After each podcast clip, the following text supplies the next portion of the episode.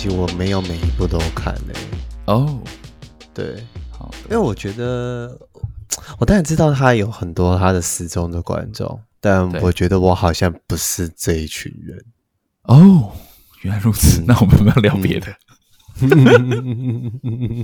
没有关系，还是可以聊。因为我觉得《爱死机器人》就是我第一季的时候，我就是顺顺的就把它看完了，然后我就觉得哇，好酷哦！就是嗯，是一个很有趣的概念，然后风格也很强烈，而且，哎、欸，我们是开始录了，对不对？对，我就开始录。Hello，大家好，欢迎收听《听狂人秀》，带你奶奶，我是扎克 Ten，我是 Chris，We are back，Yeah，我们是 Season Two。也不是 season two 啦，就是很久没跟大家见面了。对，对，虽然也没有见过面。总之，我们这礼拜要聊啊、我们现在录音时间是五月二十六号，上礼拜上的 Netflix 的《爱死机器人》（Love, Death, Robots）。然后，嗯，就像我们刚刚聊的啦，就是我自己在看第一季的时候，觉得哦很棒，然后就是画面跟它的故事性，然后我很喜欢这种单元剧，看起来没什么负担，有些可能只有七八分钟，然后有些就是十五分钟这样子，你就这样顺顺看完。但是到第二季就会觉得，哎，你到底在干嘛？就是。那个整体落差感太大，你不觉得这样子的长度真的其实蛮舒服的？因为我开始很习惯这样的长度的时候，就是从巨人开始，进击的巨人动画版开始。有时候在家你想要看，比如说你要看串流有没有？然后，但是当你想到你要看一个一百二十分钟甚至是一百五十分钟作品的时候，内心就会先有先抗拒，你知道吗？就是好，我要花这么多时间在这个晚上，就是浪费我就是休息的时间嘛。然后，但是像这种。十分钟、十五分钟，甚至像你刚刚讲的巨人，你看巨人这样 扣头扣尾，大概只有二十分钟不到吧，就是那种没有负担这样子。那时候《爱死机器人》，人家就在分析他，他那时候刚出来的时候，就是觉得说，哦，这这是一个他他的主命题，其实就这三件事嘛，就是爱，然后死，爱跟死机器人。其实它的概念就是成人动画的元素啦。对对对，有一部分这样子。然后，因为它的呃所谓的主创。哎，主创到底是台湾用语还是中国用语啊？主创，现在台湾应该也蛮多人在用的哈，就是主创这件事情。其实现在感觉很多东西都已经有点不分的，就是同化的那种感觉。对对对，反正他的这次的那个主创的人员就是大卫芬奇跟 Tom Tom Miller 嘛，对不对？Tim Miller，提姆啊，Tim Miller，说说 Tim Miller，对对对对，刚刚会讲到。啊、呃，所谓的这种单元剧，就是以前其实在，在、呃、啊美国电视节目也有类似这一种，它叫做 Twilight Zone，它就是会有点像是那种你知道吗？都市传说的系列，它就是每一集在介绍这种篇幅的一些都市传说，然后它其实是没有连贯性的，但是你可以知道它都是在沟通一个风格，或是沟通我们刚刚所谓的命题，所以啊。呃第三季啊、呃，上礼拜刚上线，然后呃，第三季你自己最喜欢哪一哪一个短片？我觉得大家应该这第三季一直在讨论，应该就是《差劲的旅行》跟《吉巴罗》吧。但我个人 对吉巴罗，但是我个人当然是最爱，我其实个人最爱的是梅森的老鼠。我以为你会喜欢那个，就是那个迷你战争的那个。你知道那个逐格动画那个吗？对，就是哎、欸、那个叫什么？我看一下，那个叫做《迷你亡灵之夜》。我以为你喜欢那个诶、欸哎、欸，我超我觉得那个凭什么放进来？原来是这样子，因为我觉得那个摄影风格很有趣。那你为什么最喜欢那个？就是你刚刚讲的那个？因为我觉得那个东西有点把很多我们对于老鼠的迫害这件事情，然后把它夸饰化，然后人类也用夸饰化的方式去跟老鼠对抗。然后我觉得很好玩，就是老鼠真的是杀不完。就 是哦，对哦，真的是杀不完。欸、你讲的，你讲的，这是这这个这个 episode 最重要的一件事，就是老鼠永远杀不完。就是老鼠的繁殖能力真的是他妈的很惊人。哎、欸，那你本身是害怕这种老鼠的吗？就是我老婆的家里原本是开店的，所以他们在一楼，然后就是真的会有很多那种、哦、做吃的，是不是？他们不是做吃的，啊，就是有点像杂货店这样。Okay, okay, okay. 对，然后所以就是真的会有火那种鼠害，就是老鼠晚上会进来把饼干饮料咬破这样子，所以里面就会看得到那种就是呃粘鼠板，然后我真的就是看到亲眼看到那种老鼠爬窗户啊，然后我以前在外岛当兵的时候，我在我在东营嘛，对，然后外岛当兵的时候，那个老鼠真的就跟猫一样大。然后我就看过，我就亲眼看过，就是老鼠爬树啊，或干嘛的。所以我看这一篇的时候，我觉得种种对于老鼠一些不好的回忆都回来。尤其当这些老鼠还可以拿起武器来战争的战斗的时候，我就觉得，哦天呐，对，老鼠就是这么聪明。以前我们在外岛的时候，就是真的有碰过那一种，你的柜子里面的那个塑呃食物的塑胶袋，一定要把它绑好。或者是你一定要放在那种就是那种储物盒里面，因为如果你是放在塑胶袋里面的话，嗯、老鼠是会真的帮你打开来，然后吃掉，然后吃完之后，它会帮你把那个塑胶袋关好。假的？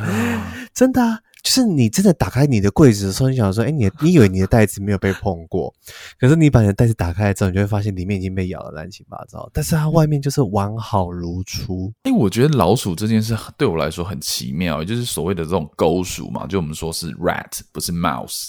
然后，呃，我觉得我应该是这可能长大之后，就是出社会之后，才突然觉得这种生物真的非常的恶心，因为。以前在看一些这种所谓的这种老鼠出现电影，你不会特别觉得不舒服。像最有名不就是那个料理鼠王吗？啊，其实就在讲说，哦，就是如果是一只这种老鼠变成那个法式餐厅的大厨会怎样？然后以前看就觉得，哦，它是皮克斯的动画作品啊，然后，然后，但是长大了之后才发现，其实这是一个不太舒服的一个故事，也就是一个狗鼠，它是一个超级不卫生的一个故事。然后还有那个忍者龟真人版，他的师傅也是巨大的老鼠啊，呃，对对对，而且我觉得老鼠最可怕的是它那个。那个尾巴，我觉得超不舒服，就超，哦，真的是，就尾巴很长，然后而且我觉得身体其实也蛮恶的，因为就是他们的无限延延伸性嘛，嗯、他们有软骨功这件事情，嗯、对对对。我我觉得回到梅森的老鼠啦，就是像呃，因为其实这个这个篇章，它其实是在讲那种呃一个农夫嘛，他就是未来近未来的一个农夫，然后他的 谷仓里面有鼠害，然后他就那时候就是。选择了一些除鼠害的一些工具跟机器人，它可以帮你把这些老鼠全部杀掉。但回到就是这个 series，就是这个爱死机器人，我觉得呃有一种故事的脉络是很吸引我的，就是所谓的那种架空世界。架空世界就是其实你可以预想到我们未来世界会长成什么样子，不是这么奇幻的。就是我自己玩游戏也是这样，像前阵子不是有一个游戏超有名，就是那个《艾尔登法环》。然后，对对对对，然后就我身边就有很多人都在玩，就是推荐我说，哎，你你可以玩啊，就是就是整个故事性，或是它开放世界，叭叭叭一大堆。但是我觉得那种很奇幻，就是你要打 BOSS 那种，就是超级大只的那种，呃，很奇幻小说里面故事才会出现那种情节，对我来说就是很不吸引人。但是如果你你是在像我最近在玩一个西部的游戏，就是《辟邪狂杀》，但是虽然它不是。呃，真实事件改编的，但是你可以发现它里面的很多情节或者历史事件是啊、呃，真实历史去改编的，就是类似的这种架空世界，对我来说是很迷人的。而且它里面有一句台词很妙，他就说：“哇，这个怎么会会触发第四世界，跟第四次世界大战一样？”没有，他原本就第三次，然后就后面他觉得太严重的时候，突 突然讲说：“哇，这已经变第四次世界大战了。”所以我觉得那种。那种你可以想象，他他就是那个梅森老鼠这个篇章，可能是我们现在这个世界的，可能也许是二十年、三十年之后。但是其实人类在面对的事情，好像都差不多，就是要要出鼠患这样子。那你自己为什么喜欢这一篇呢？我就像我前面讲的，我觉得第一它很夸大，可是这个夸大的模式又不失就是真实的逻辑性。尤其是我真的很喜欢，还有一个设定就是。那个机器人在进入谷仓杀老鼠的时候，它是没日没夜在 杀老鼠，就是感觉老鼠的后勤资源非常多，就是前面在打仗，后面一直在生，真的诶，杀不完诶，杀不完诶。虽然最后他跟老鼠和平相处这件事情，其实看起来蛮恶的，但是 我觉得这也是贯穿，就是整部。就是他第三季的整个感觉，因为我觉得第三季其实有一个很统一的感觉，就是一直在讲的是一种末日感，然后或者是末日的未来感，所以你最终其实有在讲的一个东西，就是你必须还是要跟就是自然的相处，尤其是呃，我很喜欢那个虫虫诶，虫洞吗？还是虫群的那一集？虫族是不是啊？虫族那一集就是在太空里面，他们去那个就是一个算星球虫、哦、群，然后他最后不是就有那个就是算虫母有讲一句话，就是说就是往往我们都是以为智慧是一个最好的武器，但通常智慧就是会把我们带向毁灭这样子。哎，你讲到虫群，就是这这一个这一集叫虫群，嗯，我我觉得。整季我可能真的没办法当下很 get 到点的，就是那一集诶，这集就是我们你你一开始提到那个 Tim Miller 他导的，因为蛮有趣的，因为呃之前的这个爱死机器人主要就是大卫芬奇跟 Tim Miller 他主创的嘛，但是这次他们两个人都有下来导演，对，然后我自己在各自应该我记得应该算是第一次两个人。第一次导动画片嘛，对不对？呃，是大卫芬奇，大卫芬奇第一次只有大卫芬奇是第一次。对对对对，嗯、因为像 Tim Miller，他其实除了因为他死是导演嘛，因为在之前他就有呃，应该说制作过或是参，就是制作过很多的那种游戏的那种过场画面，像那个蝙蝠侠其实就有很多。嗯、但是回到虫群这一集啦，就是嗯。呃其实你在看整季有很多的故事，它都不是讲得很明确的嘛，它就是有一点点哲学或者有一点点腔，就是比较直觉，就是它有点腔，它不是跟你讲一个很明确的叙事。除了像我们刚刚讲那个梅森的老鼠，它带一点那种趣味，然后就是有点科幻感。像我觉得它里面那个机器人都超帅的，就是那种杀老鼠的机器人超帅。但是虫群我看完第一次我就觉得，Well，就是你到底在讲什么？其实我我我我不是很清楚。就是你，那你自己第一次看，因为我觉得像你刚刚下的那个定论，或是你刚刚丢出那个 quote，我就觉得真的，我我在当下看到的时候有被然后被 punch 到，嗯，就是我们啊、呃、自诩为自己是那种高知识的族群，但是我们在发展这些文明或者在发展这些科技的时候，你有没有想过这件事情对我们来说，对人类啦，人类这个种族来说是好是坏？那你自己你自己会怎么解读这一集啊？我不会用一集一集来单独来看的，因为我觉得这一季很特别的地方是，它其实是有点像每一集对每一集这件事情去带到下一集，就像虫族这件事情，它是先用呃人类在已经可能在一个。呃，星球上面已经跟另外一个族群已经和平相处了，对。但是他们还是要用别人的方式，或是他们自己有智慧的方式，然后再去了解新的族群，甚至就占领、侵略其他的族群。对。然后你接着后面，他刚好讲到吉巴罗，所以他就是又要讲，就是。殖民的概念，殖民者的概念这件事情，嗯、哼哼哼这个东西它到底是愚蠢，还是它其实是霸权这件事情？哦、所以我觉得这一季好玩的地方就是末日感，大概就是它其实都是用这个故事去带着另外一个章节，所以其实比前面两季比较起来更有连结性、完整性。这就是我觉得我这次喜欢这一季的原因啊，很酷哎、欸，就是其实你好像因为你看。以顺序来说的话，我们刚刚讲到虫群，虫群下一集其实就是梅森的老鼠，嗯，然后梅森的老鼠下一集呢是穴道墓穴，那你自己怎么看穴道墓穴？哎、欸，穴道墓穴我看不懂哎、欸，哎、欸，那讲穴道墓穴之前，我们先讲前面的啊、呃，有一集我也觉得很有趣，就是那个啊，我们先讲就是大卫芬奇指导这个插进的旅行，好了，插进的旅行，就是、对，Bad Trip。不是 bad trip，是 traveling。它的英文是 traveling，不是 bad trip。大家不要误会。就是呃，这是大卫芬奇他第一，就像我们刚刚讨论，他是第一次指导这个动画呃动画短片这样子。然后我我自己在看这个故事的时候，我会觉得它就是一个很叙事性的作品，就是跟我们刚刚讨论的那些章节，或是早高提到，就是说其实它每一每一个章节都有一些连贯性的那种连接感。然后带到一些末日的末日的议题，但是我觉得像插进的旅行，它就是有一个很完整的故事。然后在 我突然发现，今天你刚刚讲的说就是虫群吗？那个是 Tim Miller 虫群，然后大卫芬奇导的是插进旅行，然后他们两个都用一个同样的元素，哎，什么元素？就是他们都会把尸，就是怪物都会把尸体拿出来，然后然后尸体就会讲话。真的哎，对啊，两个讲好的吧？但我觉得插进了旅，就是回到这一集啦，就是呃，你有看《My Hunter》吗？就是破案神探。呃，我没有看完诶。OK，好，嗯、其实破案神探就是也是大卫芬奇主创的嘛，就是呃，我们一直是说主创主创，是因为其实在一个影集当中，以美剧来说，最重要的人其实不是导演，其实是所谓的 showrunner。当然，showrunner 就是有一个好像比较正统的翻译，叫什么节目统筹之类。但是我觉得主创就是一个很明确，能够知道其实你是这个 show 的的的的首脑这样子。然后他在做那个破案神探的时候，有有他并不是每个 episode 都是他导的，他大概导了，我实际不是他不太确定有几集啊，大概可能两三集。但是我自己在看，如果这个 episode 是大卫芬奇导的，你就会明显的感受到那个功力还是不一样诶、嗯，就是呃，角色跟角色之间的那种张力，它其实我们之前在聊曼克的时候，有比较深入的聊大卫芬奇的一些手法嘛，就是他的摄影机运动这件事情。就是你在看一些破案神探他导的 episode 里面，你就会知道，哇，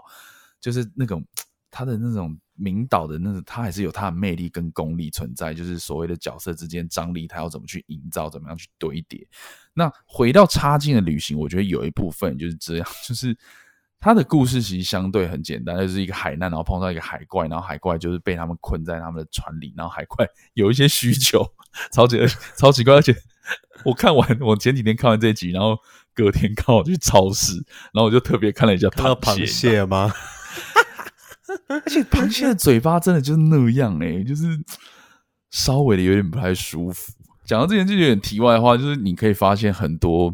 无论是好莱坞还是那种科幻片，那种外星族群，都是 base 一些那种昆虫，或者是这种，还一种螃蟹叫做什么？你说甲壳类吗？啊，类似类似类似，就是它其实很多那种造型都是 base 这些这些我们看得到的 食物，我们以为的食物这样子。对，所以我在看《插件旅行》，就会觉得他的角色是那样，然后呃，他又很暗，所以我自己透过我的电视看的时候，其实也看不太到。这个怪物，这个所谓的海怪的真实面貌到底怎么样？嗯、所以你最后也会发现，真的在这个船上面，呃，死就是这些船员死掉的原因，好像也都不是因为被这些海怪所吞噬，或是被他们杀死，反而是在生存上面，人与人之间必须有一些勾心斗角也好，就是你知道很 cliche 的那种，你在这个 group 里面，你必须要 survive。你就必须要搞一些这种小小动作，或是搞一些心机，嗯，就是被自私跟权势给搞死，而不是被海怪搞死。Yeah，不是每次这种，就是无论是丧尸电影，或是你刚刚提到这个末日这个这个电影，其实你看这个故事虽然好像跟我们刚刚提到这种末日的设定没有很连，呃，没有很像，但是其实你在故事的脉络跟结构上面，其实也是我们可以在很多的末日电影看到，就是。最可怕的往往不是什么怪物啊、僵尸啊、外星人，最可怕的都是人嘛。就是你都会因为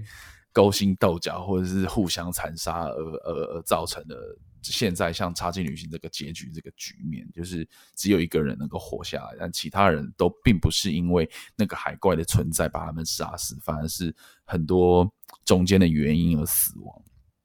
所以我觉得在看这一集的时候，你还是可以看到很多。嗯，所谓的怎么讲，好的导演要怎么去讲一个故事？even 是这个故事可能只有十几分钟而已，就是短片去，你要呈，你要在那个时间之内讲出一个紧凑，或者是说也让观众有共鸣的一个一个作品。那对你来说，就是你觉得拍这样长度的短片或是作品也好，我就先撇开形式啦，因为。啊、我觉得《爱死机器人》有很多形式，虽然它都是动画片，有那种超拟真的，也有是像啊、比较卡通化的。那你觉得像拍这种长度的作品，最重要的地方会是什么，才能让这个作品好看？就是很很通俗的说，怎么样让这种短片好看？我觉得很难呢、欸，因为我觉得短片的事这件事情，它其实很多时候它要讲的并不是一个脉络化，因为长片你有那样的时间嘛，就是你有一个半小时对，你可以去铺陈很多东西，所以你其实可以。呃，我觉得好玩的应该是说，就是前面你要怎么去铺陈，之后到最后的 punch line 你要给你的什么，还有这样子一个完整的过程可以给观众。可是短片的东西是它变得有点像是短板笑话，就是它没有办法给你时间去讲，你只能在十五分钟内把你的 punch line 一定要做出来。或者是你要叠更多的 punchline 上去，啊、所以我觉得有好有坏。有些人其实很喜欢一直进攻短片，因为他觉得我不需要一直在花这么样的东西去，就是这么多时间、嗯、精力去讲一个，也许最后我讲完了，你也还不知道我在讲什么的一个风险。嗯嗯，对。但是短片的好处就是我可以很直球的对决你要的东西，所以很多时候我们看很多片子，其实你像尤其是好。莱坞的作品，大家都知道很多东西其实是从短片出发来的，对，等于它有点像是透过短片去试水温，有点像那个就是喜剧，他们做这些东西，他们都会去做 try out 一样。你说他会先讲给大家听，是不是？就是我会办一个呃，就是有点像是真正的一个大场，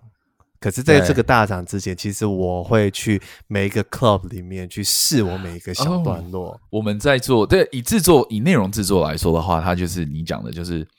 嗯，其实呃，听众如果你有兴趣的话，去看一些知名的影集或者是 ongoing 的影集都是一样。它可能第一集它真的就是试播带，然后这个试播带是因为制作公司先拍了一个，也许三十分钟，或者是它每一集是六十分钟的这个内容，然后它可能就真的只是一个 teaser 或是一个 intro，然后去 pitch 给制作公司或者是呃电影电视台，像现在可能是 pitch 给串流，然后就是觉得 OK 够了，然后他才会做。那像我们刚刚提到六人行。其实他们也都是可能从几局几集的这一种小短片，或也不是小短片，就是它其实没有要发展成后面的这么庞大的这个所谓的长寿剧。那我觉得你刚刚讲的那个短片笑话这件事，我觉得很屌。就是我自己在看这种说我们刚刚讲那种单元剧，就是有点这样子的感觉。但是就像你说的，就是我觉得这个这这个 season 的这个 S 机器人，它就是又有一种每一个都有连贯。然后我刚刚讲的就是你讲那个这个它。所谓的 try out 就是发行电在做电影发行的时候，其实也是这样嘛。只是台湾可能比较少见，嗯、像美国他们就会有那种 focus group，就是他可能会有先第一个版本的剪接，然后丢给这种 focus group 看。然后因为我觉得创作者或者 studio 他们的角度跟一般的观众角度还是很不一样。那其实你在很多新闻都会看到说，哦，原本这部电影的那个结局，或是有一些转折不是这样。那但是因为他在在这个 focus group 的这个阶段的时候，发现很多观众都看不懂你到底在演三小，所以他才把它删掉啊，把它剪掉或者怎么样。嗯，对，所以回到就是短片这件事情啦，因为呃，我很同意你讲这 punchline 这件事情，就是我觉得短片可能是。呃，比起长片甚至影集这件事情，你是要更快的让观众进入状况，但是你好像又不能一次把东西全部都给你看这样子。像我觉得我们去年访问的那个殷正豪导演，他就真的很会搞这个东西，哦、就是他从之前那种 MV 有没有，就是其实他的篇幅也没有到很长，嗯、甚至是六七分钟、七八分钟而已。然后他甚至可以搞到这个一个自己的宇宙，我也就觉得超屌的。嗯，而且我觉得短片的那个环境其实比长片健康多了，因为长片 你始终你要讲的东西就是它最终还是有票房的压力。啊，Yeah，所以对，然后所以它的不管它的规模，甚至它的资金，它其实有很大很大的风险在。可是短片不太会有，而且其实很多人执行短片要的是一个名声、奖项等等的这些东西，然后其实。很多投资人其实也相对的比较喜欢投资短片，因为他觉得我不需要扛风险啊。你以前你有作品也有就是得过奖嘛？那那时候是大概是三十分钟左右的长度，是不是？呃，我记得限制好像都是三十分钟那，但是其实、嗯、我没有，我是说你的，我是说你的作品。差不多，我记得没有那么长哎、欸，因为我每次都觉得三十分钟是一个很尴尬的长度，要长不长这样子。对，我印象超深刻的，就是我不知道我我以前有一次大学的时候去看的哪一个学校的壁纸，对，然后我就看我这我那时候就有看到就是那种四十分钟、四十五分钟、五十分钟的短片，啊哈。可是我那时候其实我记得我跟当时跟我一起去看的朋友们看的时候，我们其实会觉得是、嗯、呃，表示就是导演你没有能力把你的故事在三十分钟内讲完。哦、oh，That's a good point。但是呃，像之前的时候，我访问呃阿 Ken，他那时候不是有一个他的导演作品，然后啊、呃，我就在跟他聊，就是你怎么会第一部片就想要拍长片，就是这么想不开这样子。但是我觉我觉得回到你刚刚讲那件事，就是那句话，我觉得很好，就是无论是你今天要拍。呃，十十分钟、十五分钟，甚至你就是要拍一个一百二十分钟，我觉得你都要有一个自知，或者你就是要跟自己说，我要在这个时间内把我的故事讲好。嗯，我觉得有时候对我来说，可能也不是篇幅的问题，尤其是这几年，不是大家都很爱炒那种什么导演剪辑版嘛，对不对？就是像那什么查克史奈德，他他他有一个三个小时的正义联盟，但是这又牵扯到很多就是排片啊，例如说你一百八十分钟的电影，你在电影院可能很难排片啊，你一定要剪到对于片商来说，你可能一定要剪到一百五十分钟以内啊，什么什么，然后你就会失去创作者本身的一些什么什么什么。但是我其实看到你，你看很好玩呢、欸。嗯就是现在戏院也有在对应这件事情的，就是我上次不知道去看蝙，我上次去看蝙蝠侠的时候，就会收到那种，就是哦，因为片长超过多少，所以我们票价会加收多少。对对对对，开始也对应这件事情了。对对，只是我这几年在看这个新闻，我后来真的呃有一个感觉啦，就是。嗯，其实呃，我们就以好莱坞的工，就是这种这种产业来说好了，因为我觉得台湾这种所谓的导演制度或者创作者优先的这种可能比较不适合。但是以好莱坞这件事情来说的话，其实你真的是要负责任的，在有限的时间内把你的故事讲好。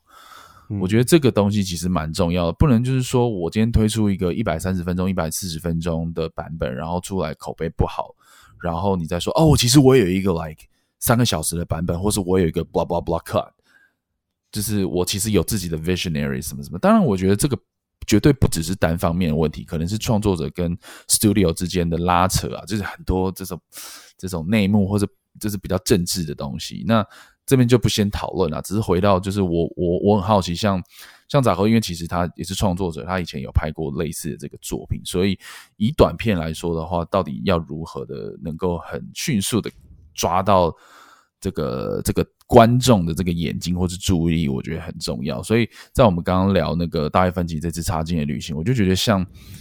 它就很像是一种呃，未来我们在找这种 reference 的时候，你就知道哦，你你你要怎么在这个时间内讲出一个好的故事？因为撇开它很精致的美术或者它的那种技术面的那种执行，我觉得它的叙事还是非常迷人的。就是大卫芬奇来说，嗯，对对啊，而且我觉得短片就像我刚刚讲，就是因为它没有脉络化的问题，所以它相对你看它的负担就会很少，因为你不需要去了解人生，你不需要你不需要去了解时空背景，其实最重要。重要就是你只要好好的把整个事件讲清楚就好，但是相对的，其实对观众来讲，他的门槛又更高，因为就是我讲的，他没有前面这些铺陈，所以很多观众看完会觉得，啊、哦，我看不懂。哎、欸，我觉得你讲到这件事很有趣，就是你觉得，就以《爱死机器人》第三季来说好了，你觉得一般观众的、嗯，我不能说看不看得懂啊，因为这个本来就没有一个标准答案嘛，就是你觉得对于啊、呃、大家来说，他。一般人多，不是能说一般人，就是多数的观众会以什么样的心态去看这些？其实并没有很明确叙述脉络，或是一个结尾，或是一个什么样的作品。嗯，可是我觉得一定都会有一种，就是因为是朝圣嘞，就是因为大家讨论度高，啊，所以你一定会跟着去看。对，那当然也有一些那种非常死忠的人嘛，对，就是尤其是有一些创作者，嗯、他们会在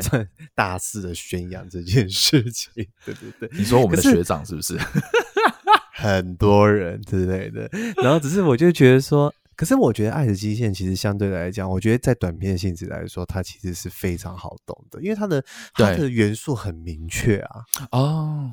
对，是没错。他其实没有要跟他没有要跟你讲很多复杂的道理的东西，他其实就要像这像这一季，我就觉得讲的非常好，就是他就是要讲末日、愚蠢、自私、权势这些东西。所以这这些东西对我们来讲真的太好理解了。他只是用不同的方式去解释而已。对对对。因为我又问这个问题，就是我想要聊那个机器人脉动。嗯，就是两个太空人在执行任务，然后发生意外，然后他要拖他朋友的那个尸体，然后因为他自己也受伤，所以他就透过他的 太空衣注射了一些，他就他就拖了一个氧气瓶。就是我自己在看这一集的时候，我就会觉得哇，就是嗯。看惯好莱坞作品的观众会怎么看这种比较意所谓的意识流的这种风格？但是像我觉得你刚刚解释，我我自己就觉得嗯很明确，因为呃，虽然他没有一个很很很清楚的叙事，但是我觉得他沟通的那个议题是很贴近所有人身边会发生的，就是我们很多议题，我例如说像其实环保议题这个东西，其实我们都是在沟通末日这件事情嘛，我们都好像在。有时候也是在营造一个恐惧感，你知道吗？就是啊，我们要减速啊，因为怎样怎样怎样啊，我们地球的雨林啊，怎样怎样怎样，就是有时候也是在制造这种恐惧感。所以像你刚刚讲的，我就觉得哦，对，就是像这种议题，是因为是存在多数的是呃现实生活，是我或者是观众的这个生活当中，其实你是可以很好 catch 到的。那你你为什么会觉得那个？那个我刚刚讲那个迷你亡灵之夜为什么要放在里面？不是，哎、欸，我那个我真的看完那个的时候，我看到最后想说，哎、欸，结束了。哦，对，就超短，它好像才五六分钟。对，然后他就是哦，那你知道说，就是这一些亡灵的出现，大家一开始是因为一对情侣，就是算亵渎墓。在墓地，然后亵渎了那一群亡灵，然后导致这些亡灵亡灵开始复仇，然后侵略整个城市和国家。然后我就觉得，嗯，蛮无聊的。我那时候看，真的觉得好无聊。我我我我看，我很我自己喜，我应该说，我怎么看这一则哦？就是，嗯，第一个我很喜欢他的那个形式，就是那种有点那种什么移轴摄影，你知道吗？就是很很像小人国，你知道？然后，嗯、但我觉得。呃，很多这种短片，它吃的就是 punch line，就是我们刚刚一直在讨论，就是最后那个 punch line 到底怎样。反正这一则最后不是就是美国总统就是说 what the hell，就是管他的，他就发射了核弹嘛。然后好像俄罗斯他们也都一起发射了核弹，然后把这个地球整个整个搞毁。但他最后一幕就是拉到了整个整个宇宙，然后整个银河系，你就会发现，even 是地球上搞这些生灵涂炭的事情，但是在这样的观点，在这个视角下面，就只是。像个鼻屎一样，就像不就没了这样子。我觉得真是超棒的，欸，就是我我最近在看啊，呃，前阵子那个大家讨论度很高的《妈的多重宇宙》的时候，其实我有一部分也是在想这件事情，因为呃，反正多重宇宙它的概念。大家都知道嘛，只是呃，它的概念就是可能是我现在我现在这个这个这个宇宙，我是一个呃，我是一个网站的编辑，然后你是一个创作者，你是个导演，也许在别的宇宙，我是一个篮球员什么什么。但是呃，有这样的概念，你就会有一些羡慕的这种这种心态存在嘛，就是啊，我好想要啊、呃，在某个某个宇宙去活他的人生这样子。但我自己在看那部片之后，就觉得其实。无论你是哪个宇宙，我们都是走向同一个终点嘛，就是你知道死亡。所以我觉得我们要珍惜的是你在那个宇宙的那个过程，你身边的人，你爱的人。虽然很简就是好像又很很 所谓的 cliche，就是很通俗，但是我觉得这个这个概念其实很重要。我们很多时候在生命中很 care，或是撕心裂肺，或是啊、就是那种在乎的事情，但是到头来看，真的就像。这个这个迷你亡灵之夜最后一幕一样，就是一一个灰尘，一个鼻屎而已。就是大家其实很多时候不需要这么的 这么的走心啊。今天用用了很多那个中国大陆的用，不要这么走心。好，我觉得我们最后可以来聊一下，讨论度非常高。还是你有哪一个特别想要聊的？没有，没有啊。我觉得你大家应该就是很想要听，就是吉巴罗吧？吉巴罗是吉巴罗吧？是啊。哎、欸，我觉得这个。这一篇就是为什么我讲吉巴罗，你要一直笑啊？我想说我不是因为念错，不是不是不是你的问题，是我觉得这个名字很好笑，就是你说因为就是吉巴 吉巴罗，吉巴罗很像很像哪个罗姓朋友，是不是？对，就是那个罗姓朋友很吉巴，没有啦，没有。我们刚好有个罗姓朋友，对，来上过我们节目，对对，没有。我觉得这一集很很就是呃，你可以想象他一定是呃，怎么讲？就是我在看的时候，感觉就是民间故事哦。应该说，我要讲的是，我能够想象它会有一些讨论度，但是我没有想象的是，大家真的非就是大家都在讨论这一集耶，就是每个媒体或者我身边的朋友，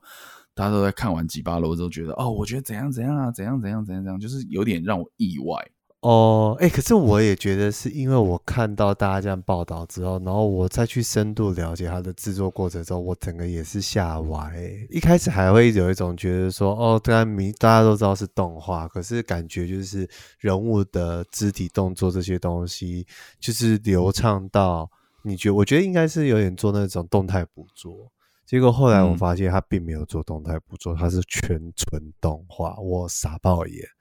我就大家全部傻爆眼啊！就是每个人都在问那个，因为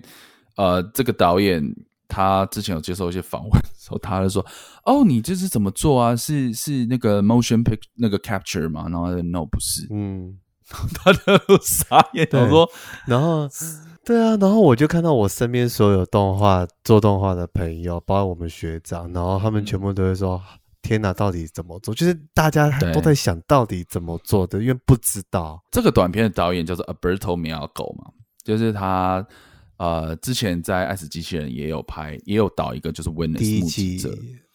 对对对对，Witness。然后我自己是先大概翻了一下他这一个礼拜的一些访问。然后我不知道他是在藏还是怎么样，但是他就说，我其实不知道怎么跟你解释这个要怎么做出来的。但是我觉得他一定是有用一些 黑科技，用一些新的科技啦。因为他说他每次在制作一些呃，他在制作新的动画的时候，他都希望能够开发出一些新的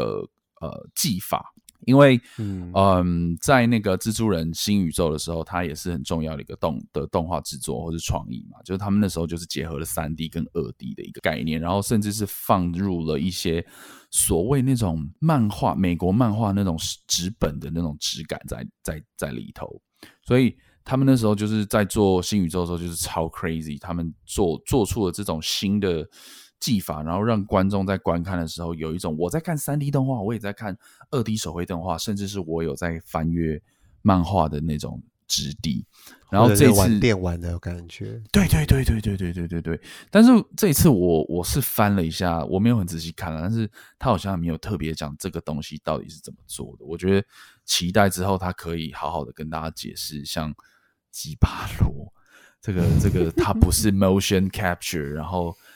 他也是真实到，嗯，你好像有时候会觉得是不是真人演的？虽然他是真的有找那种那个舞蹈，有他有找一个非常有名的一个编舞家做，啊，所以我有我还有查到，就是他做的那个 reference，就是那个编舞家跳的那个 reference，嗯嗯嗯是。所以其实我就觉得天哪，就是他应该是照着百分之百照这个 reference 做，但是你到底怎么做的？对啊，对。那因为其实我在看看完才发现。其实这这篇是一个默剧嘛，它是没有任何台词的。然后，其实我大概看到三分之一的时候，我就是嘴巴是张超开，我就觉得 What the heck！就是这这一篇，无论是我们刚刚稍微提到技术面，或者是它的叙事，或者是它的风格，或是它背后想要呈现，就是早后在节目一开始有稍微提到，就是可能一些殖民迫害，或者现在大家很常在讨论，就是。呃，男女之间的一些关系啊，就是女性呃，就是之类的，所以我在，嗯、对我我我在我在看的这个过程，我就觉得哇，我就是就是你把它放在一个美术馆里面，我觉得都不为过。就如果我今天在逛一个美术馆，我看到这个短片，我就觉得哦，它非常适合放在这边。那你自己在看这篇，嗯、呃，你你刚刚有说稍微你看到了一些资料啊，或者大家讨论，但是我比较想知道你第一次看完的感受，就是说你他到底在讲什么？可是我觉得他终究要讲的东西，也就是因为人类的世界里面充满了很多的自私跟谎言，然后我们很容易在这些的谎言，尤其是这些谎言容易被一些就是呃漂亮的东西去包装。啊，然后所以在这样子的过程中，我们很容易就会被迷惑到所谓的事件它到底背后的真实性，或是每个人他最后的真正的目的。就像吉巴罗，就是那个女妖，她一开始在开始施展她的法术的时候，然后所有的那些人都被迷惑，然后冲过去要找她嘛。可是。是因为这个男主角是个聋人，然后他就没有被迷惑。可是，对那个女妖就以为说，哦，原来就是你不是看中我身上的金银财宝，你不是看中这些东西，所以相对对他有一点好奇，还是要接近他，靠近他，然后两个人在追逐的过程中，就是有点那种你来我往的那种逗趣。对，可是其实这些东西反倒变成是因为。女妖你自己没有办法理解，就是这一些东西，那、啊、你你其实是也是被利用的一个目的，这样子。嗯，所以我就会觉得啊，你看就是多真实，就是到后到头来，连妖怪都抵抗不了这些东西。可是、欸、我觉得你讲那个很棒诶、欸，就是这个、嗯、你刚刚讲那个我。就是这一两天在 digging 一些资料的时候都没有看到，我觉得你这个解释很有趣。我觉得最后的 ending 其实是蛮落魄的，就是你女妖虽然你复仇成功了，嗯、但是这个复仇其实你也付出了相对的代价跟伤痕。前阵子那个在车上的时候，大家不是说啊，在车上作文比赛，大家都 在写就是对于这部片的一些感想。然后我觉得最近就是有一种吉巴罗的作文比赛，但是。呃，你刚刚讲有一个有一个呃有一件事，我觉得很对，就是因为这个这个战士他是聋人嘛，所以他一开始没有被迷惑。嗯、但是我没有想到的是，因为这个女妖发现她没有被迷惑，所以他才对她示好这件事情。我觉得我其其实我我不知道，因为我觉得有很多的细节，包含到说，我觉得是超合理的，对，就是包含第一次，就是那个龙人战士男主角不是在河边捡到他身上的鳞片的时候的黄金。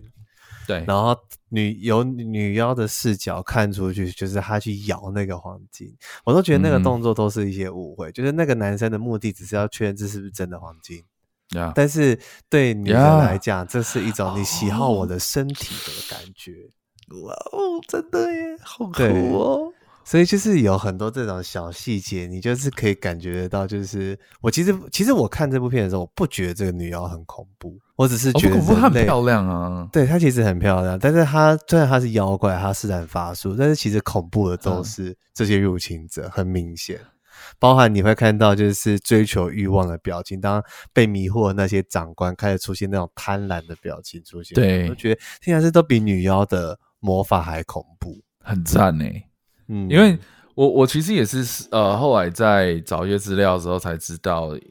这个故事大概脉络，但是有一部分是我没有看到你，就你讲的我我是没有看到或者我没有想到，但是也其实也呼应了你这一整集一直在讲的啦，就是呃，爱死机器人这一这个 season，就是他其实都在沟通一个你其实是可以互相连接的命题，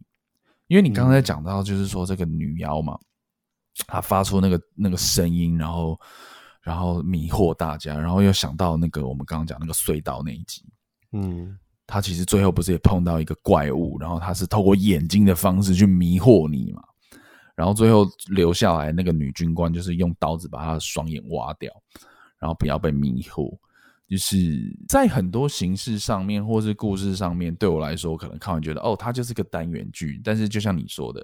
其实有很多地方它是可以扣起来的，然后让它变成是我在讲出我在讲这一集的时候，我有一个很明确的一个一个一个 topic 在那里，然后你也许可以互相的去思考，就是说，哎，像我们刚刚一开始讲的老鼠啊，或是我们。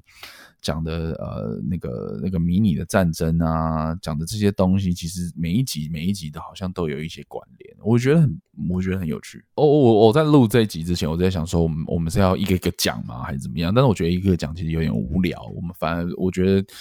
呃，像我觉得现在呃，咋扣你就是分享了很多关于就是比较比较直觉性的感受了。我觉得这件事情对于一个观看这种，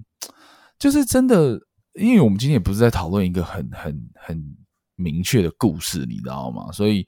我觉得你要再把这个故事跟大家讲一遍，怎样怎样，我觉得好像有点无聊。反而是你深你深深的，就是对这些的故事，或是这一整季的这个这个每一个篇章，它要它它要传递的一些东西是什么？我觉得反而比较真实。我觉得蛮有趣的，嗯，对啊，比较真实。讲回到刚刚就是短片这件事情的时候，就会觉得《爱死机械》这个系列，它真的是大家去重新认识短片这件事情一个最好的门槛。嗯嗯